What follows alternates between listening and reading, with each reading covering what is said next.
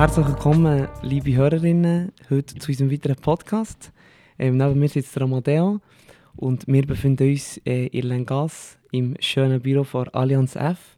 Ähm, es ist sehr cozy hier, es hat schöne Pflanzen.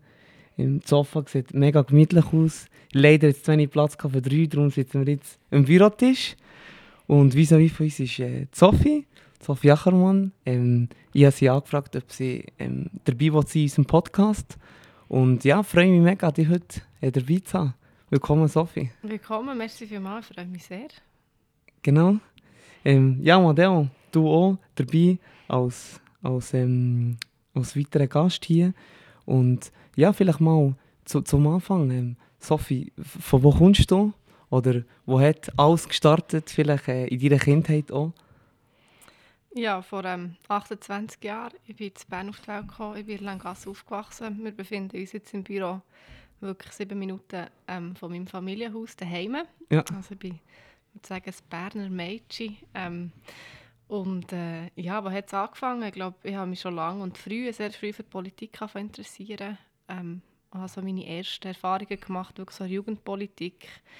Ähm, dann zumal so die ersten grossen Demonstrationen in Bern, die man auch alle erlebt, Tanz dich frei, wo ich so das Gefühl hatte, hm, die Jugend hat ein wenig zu sagen in Bern. So. Mhm.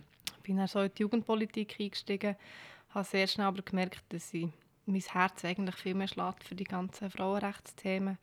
Ich bin dann sehr jung Mutter geworden, ich habe mit 22 meine erste Tochter bekommen und hatte so das Gefühl gehabt, jetzt ist glaube ich, meine Jugend ist jetzt ein vorbei, jetzt kommt wieder ein neues Kapitel.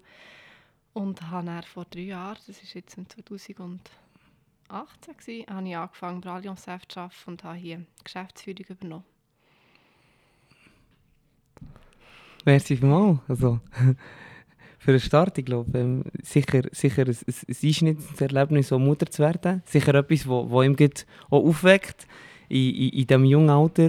Und ja, deine politische Karriere, wie muss man sich das vorstellen? Ich meine, Amadeo, du bist ja, ähm, wie hat es noch geheißen, Jugendpolitik Ähm, Im Jugendparlament, genau. Ich hatte Freude, als ich gesehen habe, dass du dort auch einen wichtigen Teil dazu beigetragen hast ich war da dabei und wenn ich mich zurückerinnere, denke ich vor allem an die Mandelbärli, die sie verteilt haben. Aber das ist eigentlich so, ich würde jetzt nicht sagen, dass ich eine politische Karriere eingeschlagen habe, aber dort bin ich so in Berührung gekommen und ja, vielleicht kannst du noch ein bisschen erzählen, was du dort hast gemacht und ähm, vielleicht was du für Motive hast gehabt, dass du dich schon sehr früh für Politik hast interessiert und auch eingesetzt hast. Ja, ähm, ich glaube, ein Teil ist sicher mein Elternhaus. Ähm, ich hatte schon sehr ein politisches Elternhaus, gehabt, auch wenn ich das lange nicht so realisiert dass wir daheim doch viel über Politik geredet ähm, Ich bin dann eigentlich mehr über eine Freundin, dann zumal so einen Jugendrat von der Stadt Bern. Das ist noch vor dem Jugendparlament, hat es einen Jugendrat gegeben. Das war so ein sehr verstaubtes Gremium. Gewesen. Wir haben an Vernehmlassungen teilnehmen. Das ist wie etwas, was Jugendliche jetzt nicht wahnsinnig anzieht, dass man mhm. sich da irgendwie häufig trifft und diskutiert. Und ich habe dann mit meinen Kolleginnen zusammen haben wir eben das Jugendparlament aufbauen. Ähm, lustigerweise, als wir es dann eingeführt haben, haben sie uns auch die Limite da, dass wir höchstens auf 21 sind. Und eigentlich mit der Einführung des Jugendparlaments bin ich dann schon zu alt und durfte im Jugendparlament zocken und habe dann auch gerne den Stab weitergeben. Aber das war eigentlich so die grosse Arbeit im Jugendrat, dass wir eigentlich daran haben geschafft, uns selber abzuschaffen und das Jugendparlament einzuführen. Ich bin aber sehr stark politisiert worden, wo ich angefangen habe. Ich habe meine Ausbildung, meine KV-Ausbildung gemacht bei dem Parlamentsdienst und habe halt dort relativ früh mit ähm, ja, 16 dürfen das Parlament und die parlamentarische Arbeit wirklich von Grund auf lernen und das hat mir jetzt sehr viel genutzt für meine aktuelle Arbeit, aber hat mich natürlich auch wahnsinnig politisiert. Hm. Also dort, auch, die haben das selber aufgebaut, also dort hast du sicher auch starke Gründer gehabt, oder? Was sind dort wichtige Charaktereigenschaften gewesen, die die ausgemacht während dem Ganzen, ja, du hast gesagt, leicht verstaubt, jetzt etwas Neues schaffen? Ja, das ist eine gute Frage. Ich war dermaßen jung, dann wenn ich mich zurückerinnere. Ähm, ich glaube, ich hatte immer die Lust, gehabt, mich kreativ einzubringen. Und ich glaube, das ist so eines der grössten ähm, schlechten Images, das die, die Politik hat, dass man das Gefühl Politik ist etwas mega Langweiliges und Verstaubt. Und ich habe relativ schnell mal begriffen, dass es eigentlich nichts Kreativeres gibt als Politik.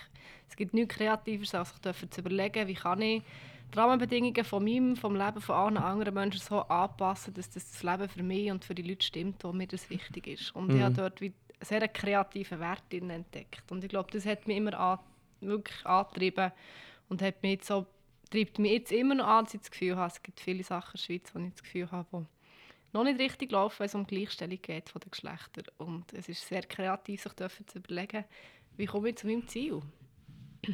Also es war nie so der Drang, gewesen, unbedingt etwas Neues zu machen, etwas zu gründen, sondern vielmehr der Drang, dürfen, die Rahmenbedingungen so zu verändern, dass es stimmt. Und vieles ist dann mit dem wie einfach mitgekommen, mit dieser intrinsischen Motivation. So.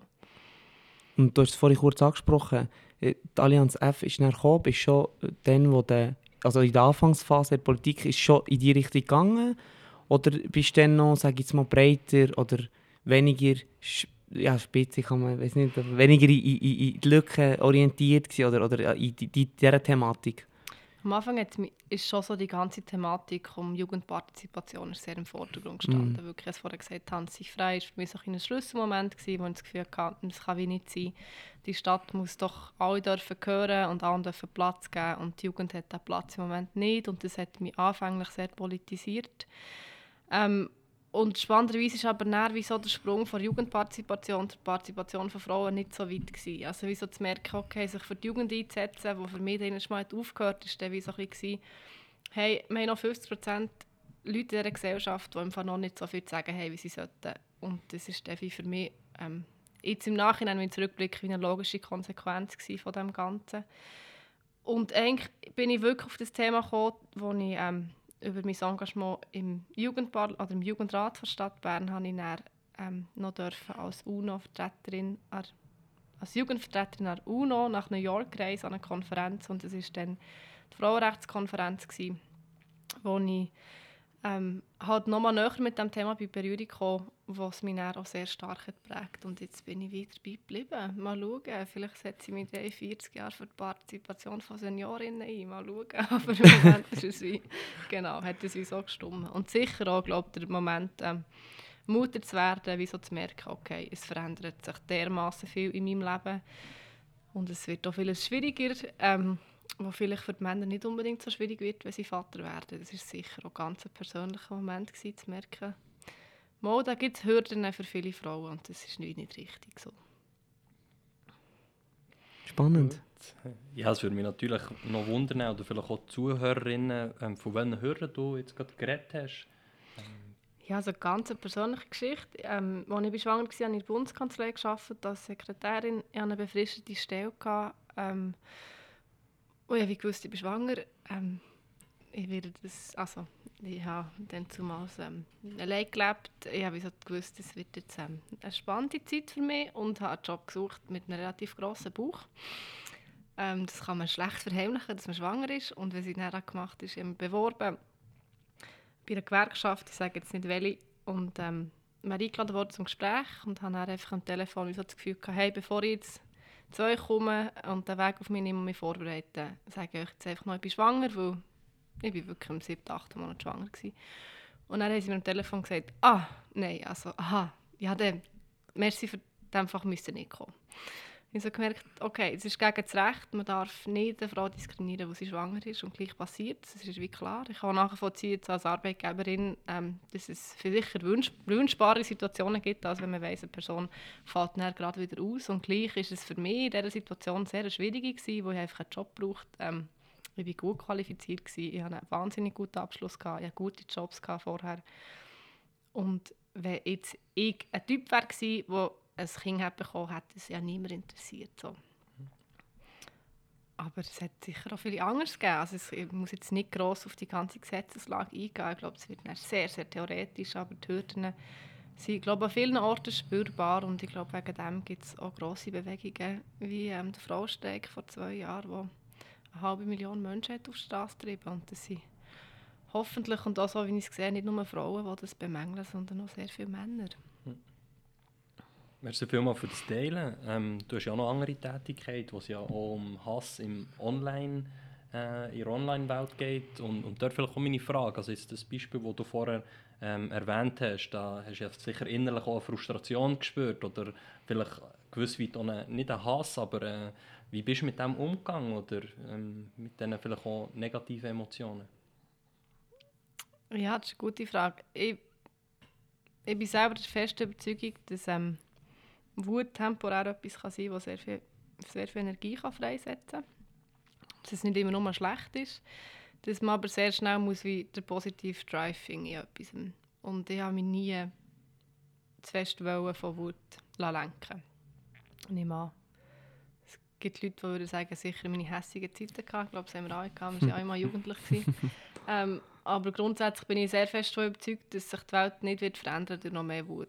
Egal aus welcher Intention die kommt und auch wenn man das Gefühl hat, man will die Welt damit besser machen. Ich habe das Gefühl, Hass ist einfach schlicht nie diskursfähig und verändert und verbessert die Welt einfach schlicht nie. Von dem her, wieso?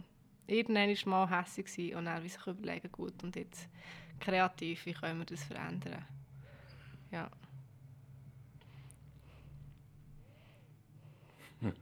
Ich muss überlegen, wenn ich nicht zuerst mal so richtig wütig oder hässig. Ähm. Noch nie, hat er noch nie so einen Hass-Tweet abgesetzt, einen Hass-Post. Kannst du dich erinnern noch an? Ja, also ich glaube, ähm, wütig oder wütig oder impulsiv kenne ich, kenne ich sehr gut das Gefühl. Das sind sicher auch Charaktereigenschaften von mir, die wo, wo manchmal durchdrücken, manchmal mehr, manchmal weniger. Und dort denke ich, ähm, ist sicher in, mein, in meiner Sicht nicht nützlich, eben aus dem Impuls zu handeln. Ist mir aber auch schon ein paar Mal passiert und dort ja, ist man einfach nicht mehr sich selber. Und darum denke ich, finde ich, find ich eine gute Aussage, dass Wut sicher nicht diskursfähig ist. Also ich, eben, im Impuls oder in Wut sieht man, sieht man nur noch rot. So fühle ich mich auch.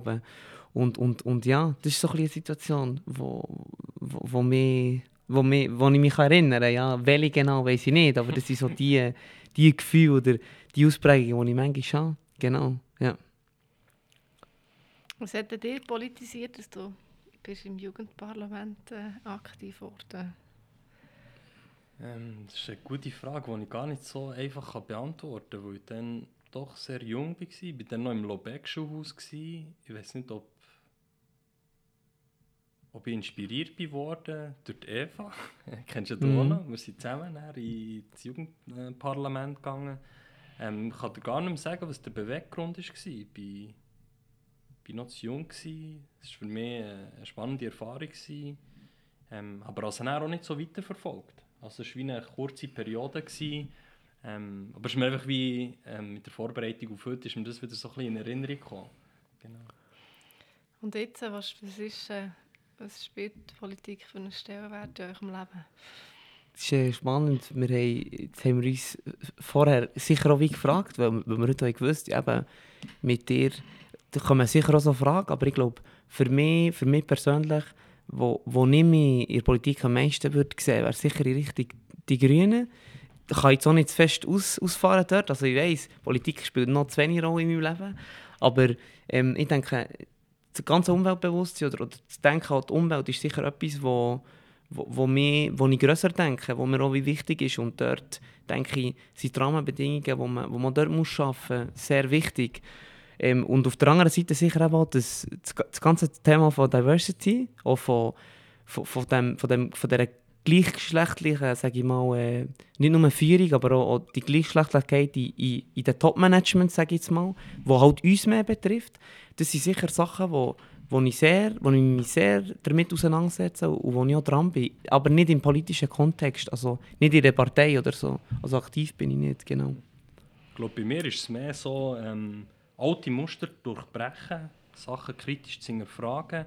So, der Arno hat vorher den politischen Kontext erwähnt. Bei mir ist es mehr so, mit meiner Tätigkeit habe ich recht viele Muster auch durchbrechen ähm, Wenn ich zurückschaue, äh, ich habe zwar studiert, aber bin ganz in eine andere Richtung und bin dort ähm, auch auf recht festgefahrene Strukturen gestoßen. Ähm, wir sind auch in einem Bereich tätig, wo es von Vorteil ist, dass man schon eine gewisse Erfahrung mitbringt. Also ich rede hier von schon graue Haare hat, weil viele Berater oder Coaches haben graue Haare.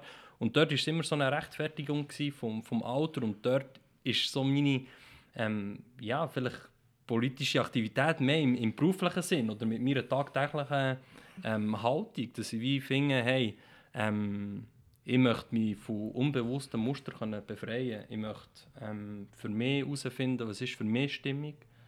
Und, und dort, glaube ich, leistet ich einen Beitrag. Und klar, durch unsere Tätigkeit, dass wir auch ähm, am Ort äh, äh, eine wunderschöne Tätigkeit haben mit Leuten mit Flucht- und Migrationshintergrund, wo wir auch merken, so, dass Inklusi also Inklusivität äh, eine grosse Rolle spielt, ich mit meinem Hintergrund sowieso, aber das war lange nicht so ein Thema, gewesen, weil ich mich immer als äh, Schweizer gesehen habe und auch noch so ein bisschen Zeit gebraucht, um, um auch stolz zu sein auf meine andere Seite. Und ich glaube, dort ist sich ein Bewusstsein am entwickeln, wo ich gespannt bin, ja, wo das her wird gehen. Und vielleicht inspirierst du uns ja.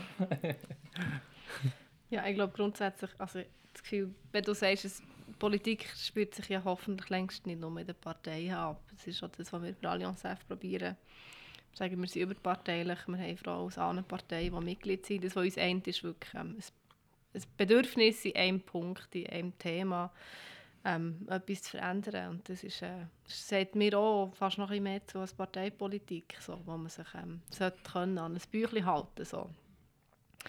Ähm, und im Endeffekt ist dann, glaube Politik genau das. Jeder Lebensentscheid, jede, alles können zu hinterfragen, dürfen zu hinterfragen. Ähm, aber auch freudig dürfen zu hinterfragen. Ich glaube auch nicht, dass es auch nicht so das reingehen und sagen, dass ich jetzt zu euch komme und sagen, warum ihr jetzt drei Jungs und keine Frau? Es ist wie so, es gibt Sachen, die sich ergeben und andere Sachen ergeben sich nicht. Aber wenn man das da hinterfragen und wenn man Ausschreibung anschaut und dann sich auch fragen okay, warum finde ich jetzt die Frau vielleicht weniger gut als der Typ? Ist es effektiv so oder ist es jetzt mein Bias, wo wir alle damit leben, ich auch abgesehen davon? Ähm, ich glaube, viele Diskriminierungsfragen, Rassismusfragen sind so tief verankert in unserer Gesellschaft, dass man es auch nicht immer darf als Beleidigung anschauen wenn man mal merkt, dass man selber mal sexistisch war. Das passiert mir als Frau auch. Also wie so ein bisschen, ein bisschen dürfen bisschen Raum lassen und sich nicht immer als schlechter Mensch sehen wegen dem. Und ich glaube, wegen dem, jede, jede Entscheidung im Arbeitsleben kann sehr schnell etwas sehr politisch sein. Wenn mm. du Diversity ansprichst, das mm. ist glaube ich, das grosse Thema für viele Firmen, wo sie gerne wirklich diverser wären mm. und manchmal einfach schlicht noch nicht genau wissen, wie man die alten Muster kann brechen kann, dass man, dass man es wirklich auch darf leben darf. So. Und das ist viel eine Kulturfrage, glaube ich, ja. Ja, ja. ja spannend, aber ich glaube, du sagst, wir sind drei Jungs. Äh, mir nimmt so sehr Wunder, oder wie Team eigentlich wird, wenn nochmal eine Frau zu uns kommt. Das, ist, das, ist sicher, das gibt sicher eine ganz andere Stimmung oder eben auch eine ganz andere Kultur. Ähm, ich habe vorher auch ein bisschen geschaut bei euch. Ihr seid, ähm, sag ich mal, ein diverses Team. Wie, wie, was würdest du sagen, wie, wie fühlt es sich so an, so, sag jetzt mal, in einem, in einem diversen Team, wie ihr seid? Also wir haben ja auch noch Aufholbedarf, immer und überall, aber ich glaube, man hat viel viele Lebensläufe dürfen vereinen. Mhm. Und das Fakt, das ist manchmal schon anstrengend. Man wird viel mehr challenged. Das ist mhm. einfach, glaube vor allem das. Also halt, man hat gemerkt, wir sind wirklich gewachsen, als ich angefangen habe, sind wir zwei gewesen. Jetzt haben wir irgendwie zehn Leute. Ähm, wir sind schnell in einer kurzen Zeit gross geworden. Wir haben lange Prozesse gehabt, uns zu finden. Wie machen mhm. wir Sitzungen? Wer redet wie? Also immer, was wie auch jedes Startup hat. Wir sind jetzt auch in einem NGO-Startup, wir uns häufig. Ähm, aber in Diversität ist, sind viel mehr Rückfragen gekommen. Und mm. ich merke es jetzt lustigerweise fast mehr ähm, ähm, jetzt so im Gap zwischen Deutsch und Westschweiz. Wir haben eine andere Kultur, wo wir effektiv leben. Dass dort ähm, man Angst miteinander redet, man Angst miteinander umgeht. Und das tut uns nur gut, auch wenn es am Anfang immer wieder ein bisschen streng war, herauszufinden, ähm, ja, wie es jetzt weitergeht. Aber ja, das ist genau das, was ich das Gefühl habe. Das habe ich das Gefühl, Politik und im im Arbeitsalltag immer ein diverses Team kann wie nur gewinnen Weil genau die Fragen kommen. Wo wir sehen natürlich einfach genau unser Leben und wir sehen nicht das Leben von allen anderen. Und das ist ja der Clou im Ganzen. Es geht ja nicht darum, eine Frau zu haben, just for the sake of it, sondern ja, ja, ist klar. dass man genau die, dass man genau die Ansichten darf vertreten so, ja. Ich hatte vorher noch eine Frage, ähm, wo was ich schon fast wieder ein bisschen vergessen habe, vorher, was du erzählt hast, ähm, ist irgendwie bei mir die Frage aufgekommen, ja, hast du da auch so wie ein Vorbild gehabt? Oder ähm, du hast schon vorher erwähnt, dass deine Eltern auch einen grossen Anteil hatten, weil sie selber auch sehr aktiv waren. Hast du das Gefühl, sie sind dort sehr inspiriert? Oder hast du auch zu jemandem aufgeschaut und das hat auch irgendwo durch so Kraft, Inspiration gegeben? Oder ist es so einfach die Gruppendynamik, wo ihr zusammen in einem Boot, in eine Richtung unterwegs war? Es hat sicher so Schlüsselfiguren in meinem Leben. Ähm, man weiß aus Forschung, dass ähm, Mädchen, die arbeitstätige Mütter haben, viel eher ähm, auch Karriere machen oder wie sie auch wirklich auch wollen, sich in der Arbeitswelt einsetzen. Meine Mutter hat immer geschafft. Ähm, meine Mutter ist eine Top-Juristin, sie hat lange im Frauenrechtsbereich geschafft und lustigerweise hat sie aber sehr wenig darüber geredet und ich habe das erst herausgefunden, richtig, also als Kind, meine Eltern sind Juristen. Das kann man sich so wenig darüber vorstellen, mm. oder? Was machst du genau? ich habe das Gefühl, als Anwalt sind sie nicht oder arbeiten auch nicht als Anwalt und dann habe ich mir wie schon nicht mehr darüber vorstellen Und dann habe ich immer das Gefühl, okay, Juristen halt. Und ähm, hm. dann, als ich selber angefangen habe, die UNO-Konferenz gegangen habe ich wie gemerkt, ähm, okay, meine Mama ist wie Frauenrechtlerin und alle Leute kennen meine Mom. So. Also in New York mit den Leuten vom EDA, die ich geschwätzt habe, die haben alle gewusst, wer meine Mutter ist. Aber meine Mutter ist eine sehr äh, zurückhaltende Person. Mm. Die hat nie angegeben. Das habe ich auch mal gesagt, das ist ein schade. Ich glaube, ich hätte als Mädchen das gut noch hören können, dass du im Fall viel vom Kasten hast, auch beruflich. So. Aber es war sehr, sehr spannend für mich, das zu merken. Und gleich ist, glaube ich, so zu merken, man hat eine Mutter daheim, die arbeitet und ähm, ich bin nicht verwahrlost und mir geht es gut. Es war sicher auch einfacher, gewesen, dann können, ähm, auch zu wissen, ich kann meine Kinder easy Kita geben und es wird mir genauso gut gehen wie mir. Das ist sicher das eine.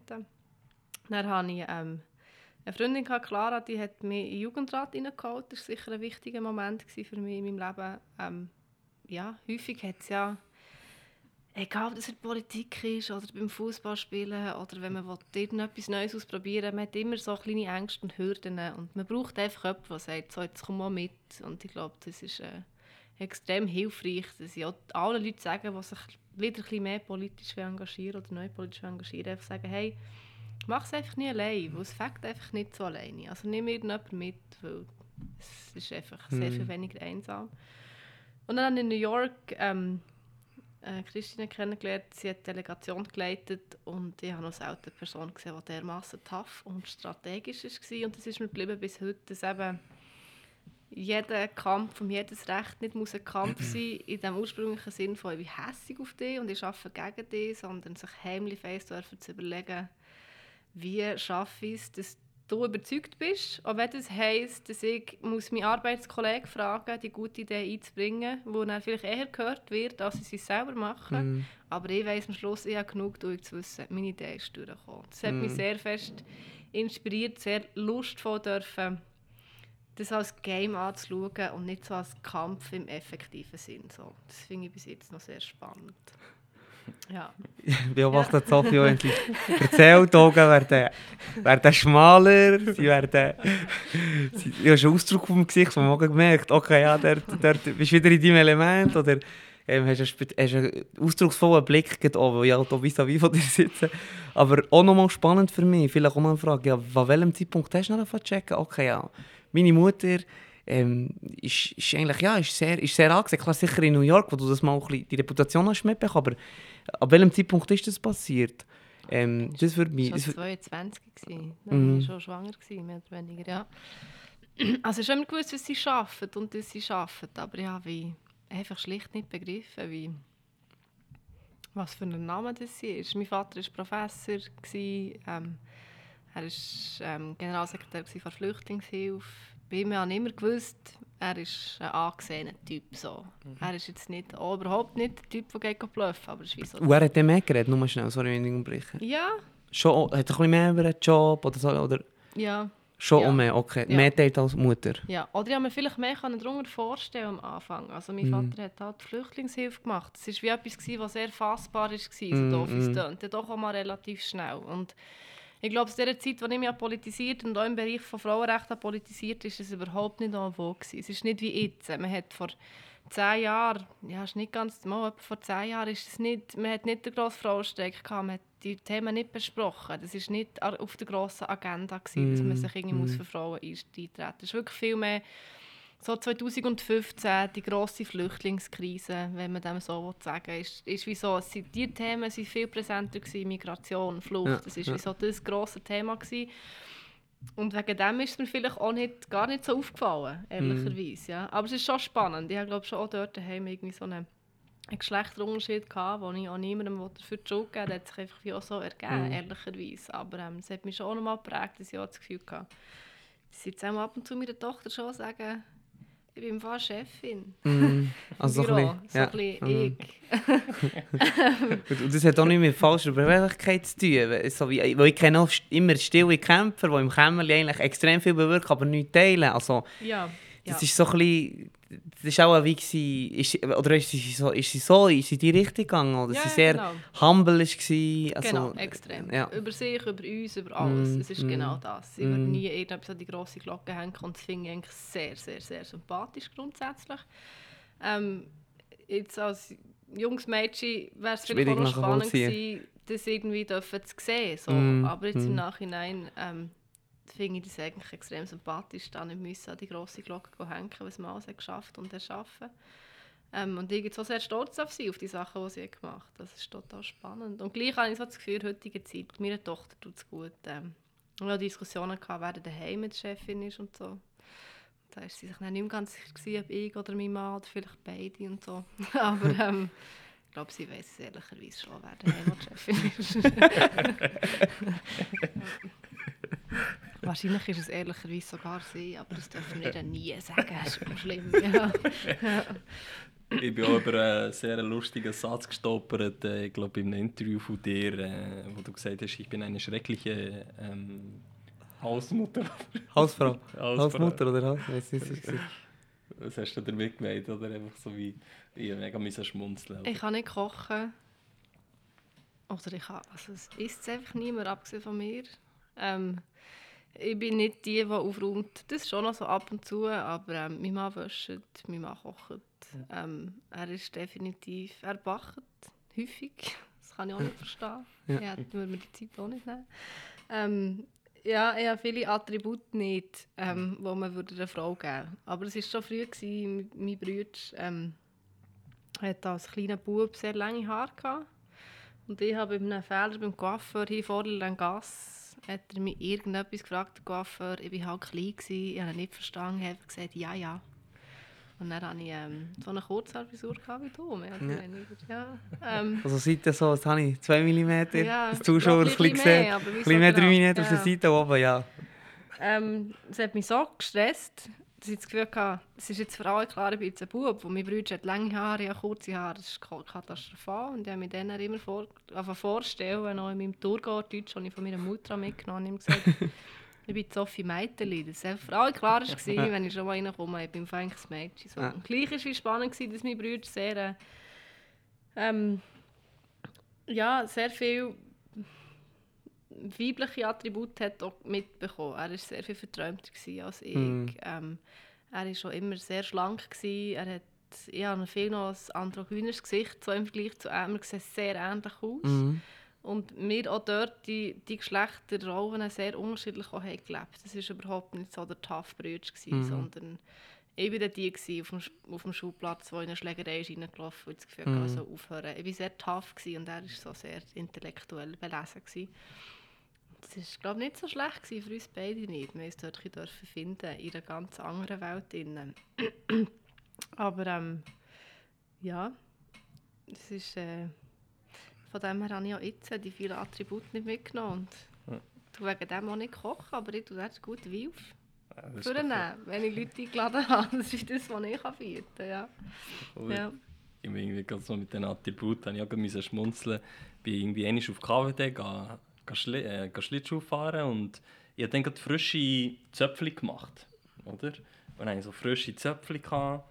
Ähm, und dann hat die Frau gemeint, ich bin äh, ein Mädchen, oder? Die hat mir so die weißen Mädchen-Schlittschuhe gegeben. Dann bin ich dort wirklich so kränk gewesen. Und es war noch spannend, gewesen, was es dann auslöst, wirklich. Also wie mich so geschämt oder so. Dort noch mit Kollegen gewesen und äh, ja. Das ja, wie, ich- wie ist es denn für euch? Ich habe gerade das Buch lesen von einem Engländer. Ähm, jetzt kann ich nicht mehr rausgeben, wie, wie der Titel ist, wo genau wie so darüber redet. Er ist, glaube ich, Kongoles, ist aber aufgewachsen in England und hat sich so ein kritisch auseinandergesetzt mit seiner Männlichkeit und seinem Bild von Männlichkeit. Und, ähm, auch mit Rassismus, das ist sehr spannend, aber wo er gesagt hat, man wird so reingedrängt als Männer in, du bist ein richtiger Mann und du musst das und das können und du bist immer stark und darfst nie heulen und so. Hat, hat, man darf keine Gefühle zeigen, hat das euch wie beschäftigt im Leben? hat er das anders gelebt? Auch so die leicht mhm. homophoben Geschichten, die dann kommen, wie so... Äh. Also mir sehr, ja. Es ist ein Thema, wo, wo ich mich in den letzten Jahren sehr damit auseinandergesetzt habe. Wo ich bin halt mit der Mutter aufgewachsen Also mein Vater war nicht emotional präsent. Gewesen. Und ich würde so sagen, meine erste männliche Bezugsperson ist erst so, etwa, als ich 8 war, dazugekommen, als ich geshootet habe, wo ich wirklich auch eine Art Mentor hatte, wo ich sicher auch gewiss weit aufgeschaut. Ähm, und von dem her ist mein Hintergrund natürlich auch ein wichtiger, wichtiger Teil von mir, um, um besser zu verstehen. Und so in letzten Jahr habe ich mich wirklich fragen, ja, was, was heisst denn, Mazi? Oder ähm, habe im Gespräch mit vielen Leuten auch gemerkt, dass schon eine grosse Verunsicherung da Also heisst jetzt, ich muss so ein bisschen Teilzeit-Papi sein, ähm, arbeiten, aber auch mit dem Kind schauen. Ja, was ist es denn genau? Und, und dort bin ich im Moment gerade am, am beschäftigen. So, was heisst es denn für mich? Und äh, ich kann das noch gar nicht so abschließend sagen. Ähm, aber ich würde sagen, durch meinen Job jetzt, den ich habe, der sicher auch sehr ein feinfühliger Job ist, Menschen können zu fassen, zu verstehen, offen zu sein, kommunikativ zu sein, habe ich wie sehr viel weiche Qualität. Ich sage jetzt nicht weibliche Qualität, sondern sehr weiche Qualität dürfen entwickeln. Und plötzlich merke hey, mir gefällt so das Dynamische, das Kraftvolle, das, Dominante sogar, oder? Und ich glaube, das ist so ein meine Entwicklung, wo, wo ich immer wieder ein bisschen hey, welche Qualitäten kommen ein bisschen zu kurz, welche möchte ich noch entwickeln, wo es ist ja nicht einfach schwarz oder weiß, sondern es ist ja auch formbar. Mm. Ja, aber spannend. Ich glaube, du hast jetzt sehr auf den Jetzt-Zustand geschaut. Ich meine, Sophie, du hast schon gefragt, ja, wie war es für uns, als wir jünger waren. Dramateo und ich kennen uns sicher schon 15 15 Jahre und, und, der dritte Kollege, der David, war auch dabei. Und, und dort hat man schon gemerkt, ich glaube, wenn es dann so richtig das erste Mal geht und so und, und eben, wenn mal eine Frau ins Spiel kommt, man wüsste auch, was da immer ist. Ich meine, viele werden sich auch schon bewusst, dass sie andersgeschlechtlich orientiert sind. Aber bei, bei uns ist es schon, ähm, vor allem eben, Damen, die ins Zentrum gerückt und dort habe ich schon gemerkt, ja, okay, schon ein bisschen Druck da. So, ja, hast du schon? Okay, hast du schon? Ja, hast du schon? Und dann erzählst du vielleicht auch Notlügen. Und dort, glaube ich, haben wir, für das wir jetzt so mit Menschen arbeiten und, und, und sehr offen sind mit unseren Gefühlen auch, dann zumal sehr wenig zeigt. Sehr wenig zeigt. Und das ist schon sicher ein spannender Punkt, den du ansprichst, den ich auch wie gespürt habe. Wir haben wenig über unsere Gefühle geredet. Und wenn, dann ist der Spruch gekommen. Und das ist schon ja, sind sicher, sind sicher Prozesse, wo, wo man jünger ist, wo sich das schon durchdrückt, ja. Das, der Unterschied, sage ich mal, ja, genau. Das vielleicht so zu dem. Ja, also auch, also ich bin mega froh, kann ich mich meinen besten Freunden so zeigen, wie ich mich wirklich fühle. Also wirklich so authentisch können sein. Ähm, früher hatte ich das Gefühl, gehabt, ähm, habe ich viele Sachen noch zurückgehalten und dementsprechend auch sehr grosse Ballast auf meine eigenen Schultern tragen und und, und das schätze ich schon sehr, dass ich dort äh, heute wirklich ohne Angst mir auch verletzlich kann zeigen kann. Und dann merke, hey, sie will das Beste für mich, also unterstützen sie mich auch und lachen mich nicht aus. Ja. Aber es ist manchmal so ein, bisschen ein Widerspruch, den wir uns innen tragen.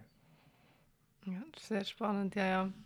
Also ich meine, als junge Frau, hast, wir haben vielleicht über Gefühl geredet, aber haben dafür andere Shit gehabt, wo eine Frau ist gelaufen. Das ist nicht unbedingt, dass nur lustig war, wahrscheinlich, aber beschäftigt mich schon sehr viel. Also ein anderes grosses Thema neben Gewalt im Netz ist sicher grundsätzlich auch Gewalt gegen Frauen oder Gewalt in allgemeiner Gesellschaft. Wir wissen jetzt, ähm, im Moment wird politisch stark diskutiert, ähm, ob man muss, äh, das Sexualstrafrecht verändern Im Moment mhm. ist es in der Schweiz so, dass ähm, eigentlich nur als Vergewaltigung gilt, wenn sich die Frau körperlich, wirklich physikalisch wehrt ähm, gegen Sex. Also, auch Sex ohne Zustimmung ist keine Vergewaltigung. Es, mm. es muss eine Nötigung da sein. Also, mm. Man muss irgendwie bedrohen oder so. Ähm, Nur mal schnell eine Zwischenfrage vielleicht. Ja. Ähm, umgekehrt auch. Ist ja auch immer spannend. Es gar keine Vergewaltigung für einen Mann. Das existiert nicht. Okay, ja. Das ist ähm, ja. etwas, was man jetzt so aufnehmen Also mm. im Moment ist mhm. es äh, ist jetzt sehr graphic, aber es ist eigentlich nur eine vaginale Vergewaltigung. Vergewaltigung. Mm. Ähm, okay, ja. Und das schließt Männer natürlich schon mal komplett aus, aber es schließt auch aus, dass, also, das schließt Oralsex aus, der erzwungen Mhm, ist. mhm. Das ist auch keine Vergewaltigung. Also dort hat das Gesetz schon auf dieser Stufe einfach noch ein Sittenbild, wie, das, wie man das Gefühl hatte vor irgendwie 80 Jahren, wie man, wie man Sex hat. Da müssen wir gar nicht Mhm. mehr darüber reden wahrscheinlich, so ein bisschen so.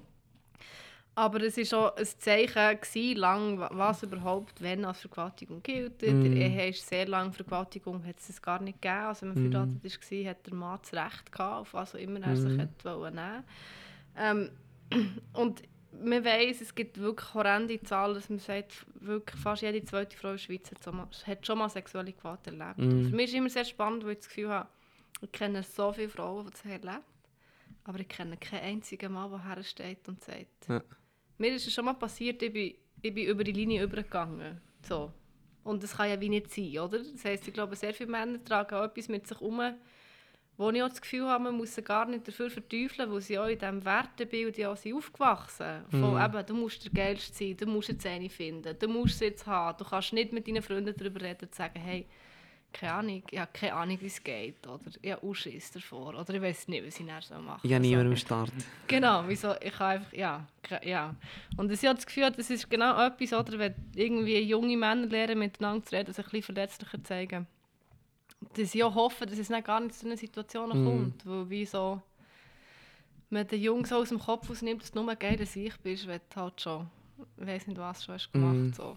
Aber das ist etwas, was mich schon sehr beschäftigt und ich das Gefühl habe, ich will auch wegkommen von der Thematik. Man hat jetzt sehr viel gehört, Frauen und sexuelle Gewalt und das Mhm. ist ein Problem, aber den Männern auch nicht muss konstant das Gefühl geben, dass sie ähm, eh schon Verbrecher sind, vielleicht auch Sachen, die passiert sind, wo sie einfach in einem Wertebild sind aufgewachsen, wo man ihnen wie hat mitgegeben oder Mhm. so.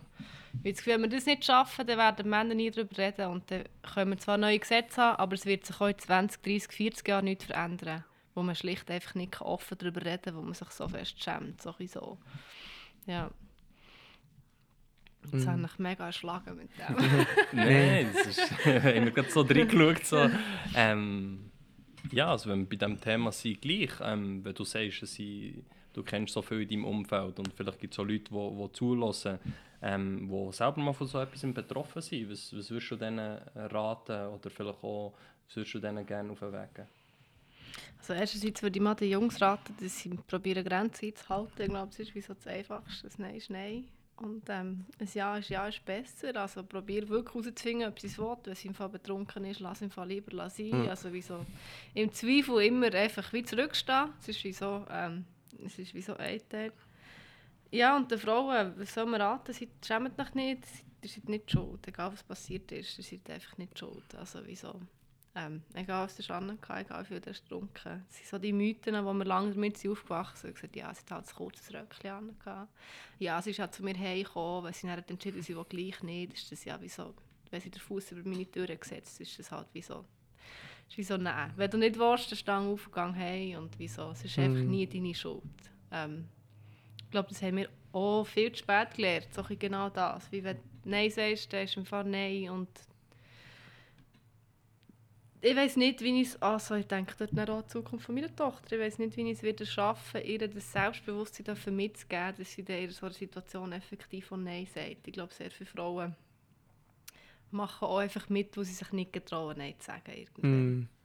Ja, sicher auch schwierig dort die- eigenen Grenzen oder wo spüre ich mich, dann noch Alkohol im Spiel ist sicher eine schwierige Thematik. Also dort, dort denke ich, fließt dann auch viel immer auch in der Zeit rein, oder? Das, ist ja immer auch, das sind ja immer auch grosse Themen.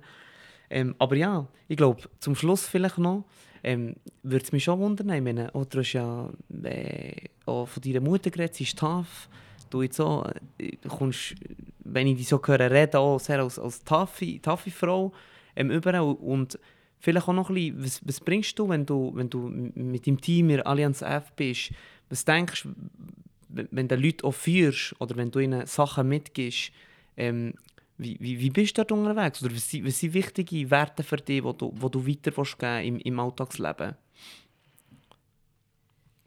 Ähm, ich glaube, sie probieren, ist nicht, nicht immer nur einfach. Und wenn mein Team das vielleicht los ist es vielleicht ganz anders. Das wäre auch noch spannend mal zu wissen. Aber also erstens probieren Leute sehr viele Freiheiten zu geben. Mhm. Das ist nicht nur willkommen. Ähm, ich zwinge das auch ein bisschen auf. Ich, will, ich habe weder Zeit noch Lust, Leute ähm, sehr eng zu führen. Aber das heisst, es muss auch ein gewisses, eine Person sein, die das auch, auch cool findet, mhm. wenn sie viele Freiheiten hat. Ähm, das heisst, sie führen sehr partizipativ. Es ist, wir haben überhaupt keine hierarchische Struktur in Allianz F. Mir ist sehr wichtig, dass Kreativität kann ausgelebt werden kann. Also wenn jemand eine gute Idee hat, äh, go for it. ist mm. wirklich, ähm, du kannst mich überzeugen und dann kannst du es machen. Du musst es von A bis Z selber durchführen, so so.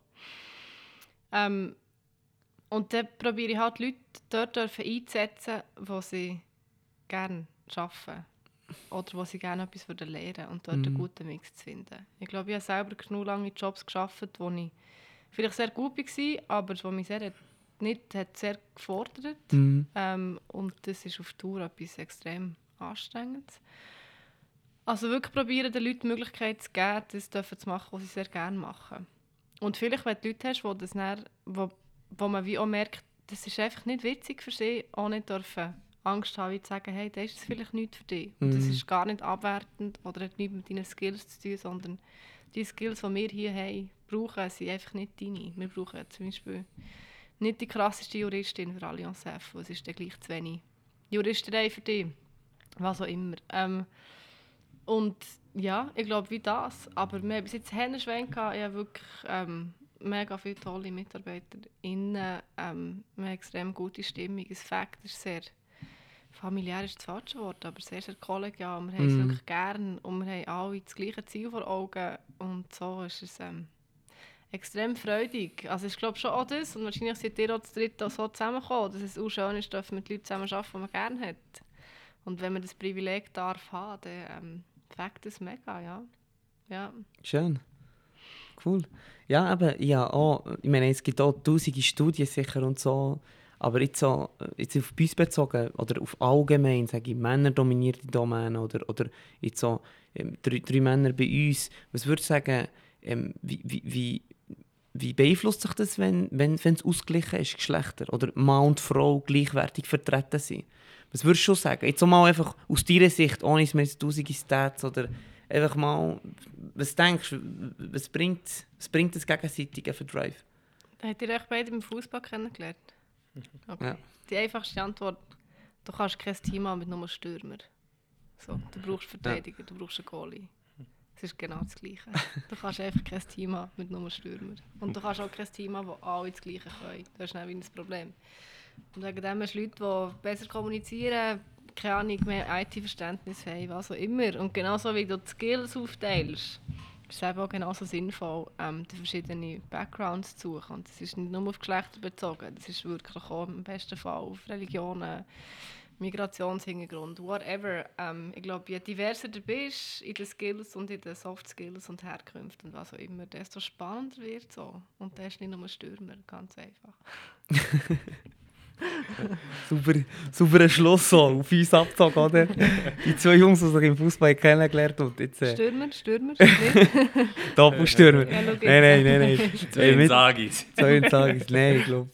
Ähm, Verteidiger und, und Mittelfeldspieler, ja. Voilà. Ja, genau. Also dort auch. Ähm, ähm, Malik Isagoli. Malik Isagoli, genau. Offensivkraft oder Malik Isagoli, ja. Stürmerin fällt uns eigentlich noch. Genau. Hast du noch etwas, Amadeo, zum Schluss vielleicht auch noch? Ähm, ich habe eigentlich vorher einen guten Schlusssatz gefunden. Ähm, mir hat berührt, ähm, das Gespräch, vor allem auch eben deine Abschlussworte vorher, ja, dass es einfach Spass macht mit, mit Leuten, die man gerne hat. Ähm, ja, das, das hat mich irgendwie sehr berührt und irgendwie äh, kann ich sehr auf mich anwenden. Ja. Also ich merke es extrem, der Drive, den wir haben, ähm, das Vorwärtsgehen, das über uns rauswachsen, ist nur möglich, weil ich, weil ich meine Leute extrem schätze und gerne habe und, und sie geben mir Kraft und ja, ich gar nicht mehr anzufügen. Ich glaube, äh, von meiner Seite merci vielmals für das Gespräch. Ähm, es ist irgendwie sehr natürlich passiert und das habe ich angenehm gefunden. Genau, ja. Merci euch. Ja, merci an dir, Safi. Ich bin gespannt, in einem Jahr eure Stürmerin kennenzulernen. ja, sag nicht. ähm, ja, vielleicht eben. Vielleicht hast du noch etwas zum Schluss für uns. Nein, Sonst, äh, mega angenehm. Merci vielmals. Merci dir. Und dann sind wir hier am Ende von unserer Podcast-Folge mit der äh, Sophie Achermann von Allianz F. Ähm, sie ist in dem Projekt ähm, Stop Hate Speech und Helvetia ruft und ist Geschäftsführerin vom, eben, vom Schweizer Frauenverband Allianz F. Ähm, ja, LinkedIn, Insta, alles äh, könnt ihr sie finden. Und ich danke nochmal für das, für das Gespräch und es ist ein ganz schöner Name. Gleichfalls. Merci. Merci.